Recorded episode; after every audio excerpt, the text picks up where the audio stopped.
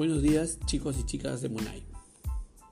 Cuando comenzamos el curso de actualidad, les mencioné que la principal diferencia entre este curso y noticias consistía que noticias estaba marcado por lo cotidiano, por lo que sucedía de manera relevante en esa semana, y que era obviamente de interés público.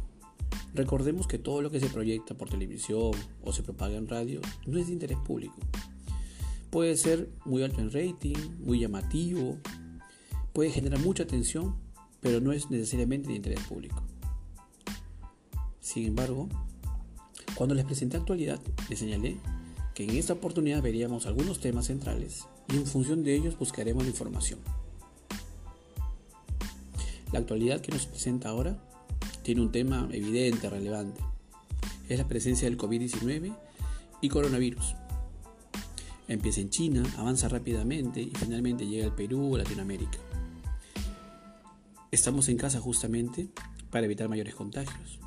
Y estamos en casa por disposición del gobierno, que en un primer lugar decretó la suspensión de las actividades escolares. Y luego, este domingo, decretó el estado de emergencia.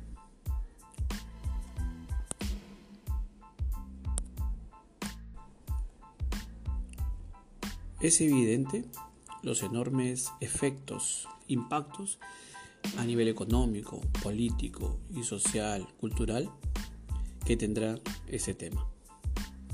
Desde la forma como nos saludamos, la forma como se imparten clases, una serie de enormes impactos de lo cual aún estamos viendo algunos indicios. ¿Qué haremos en la actualidad? Revisar lo que los medios eh, nos están brindando,